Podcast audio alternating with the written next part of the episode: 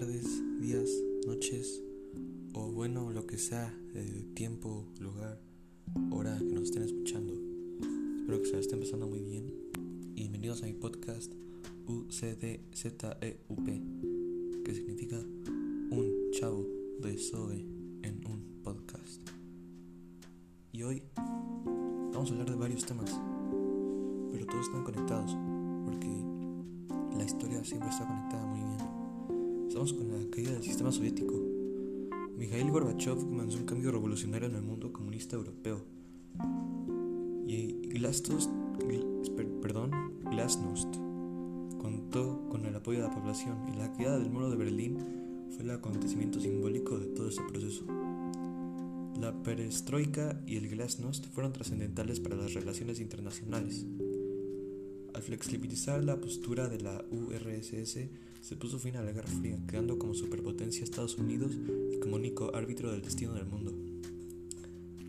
Luego vamos con las crisis internas de la URSS, o URSS, como le quieran decir.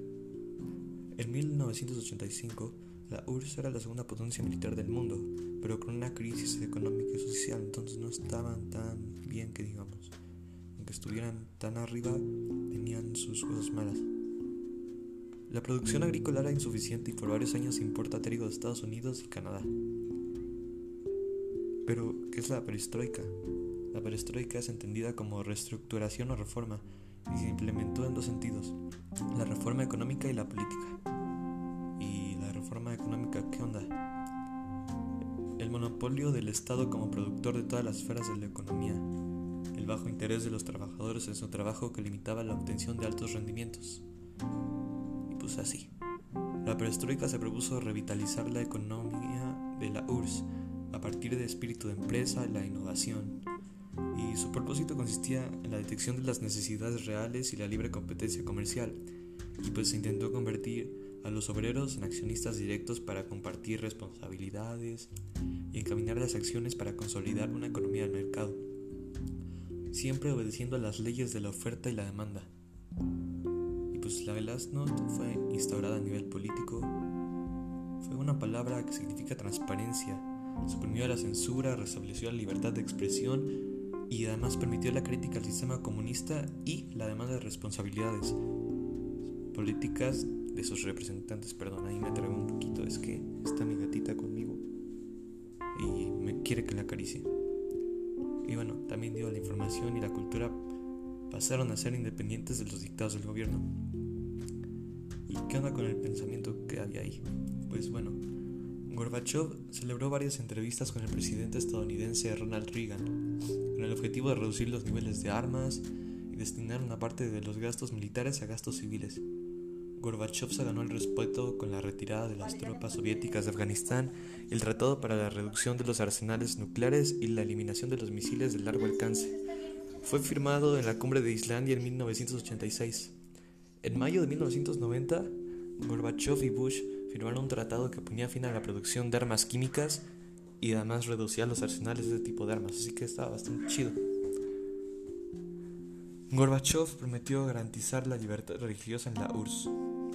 Y bueno, en 1990 se señaló un cambio en la política económica del gobierno con respecto a la inversión extranjera.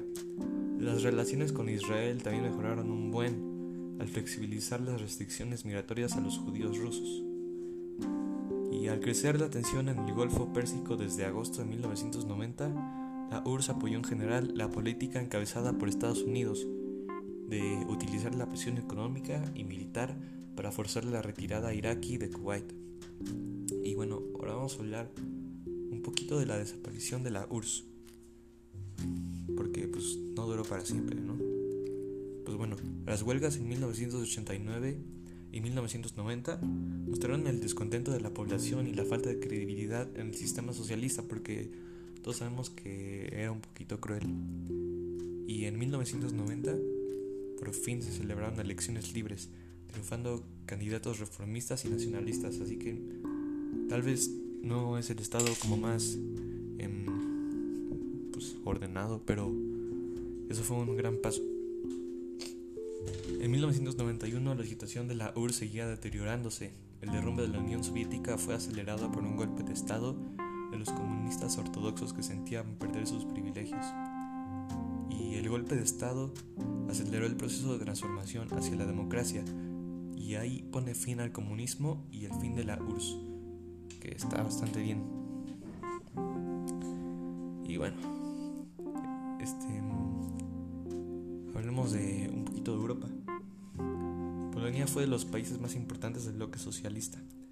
Por problemáticas en la década de los 80, el sindicato Solidaridad ofreció alternativas de cambio político hacia la democracia. Y en la reunificación alemana, pues bueno, chequen esto. En septiembre de 1989, Hans Modrow establece un nuevo gobierno en Alemania y de sus principales decisiones es la apertura del muro de Berlín. Modrow y Helmut Kohl establecieron acuerdos para la unificación de los dos estados alemanes.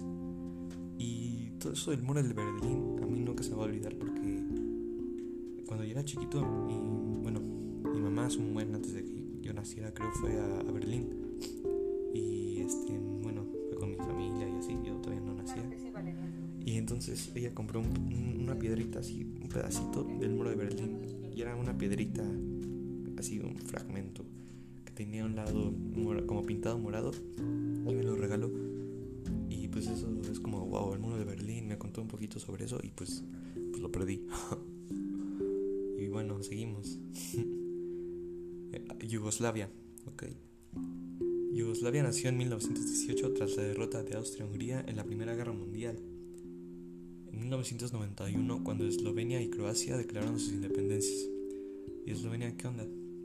Pues la presión internacional se hizo sentir por lo que los serbios retiraron sus tropas y el 17 de julio termina el conflicto ahí.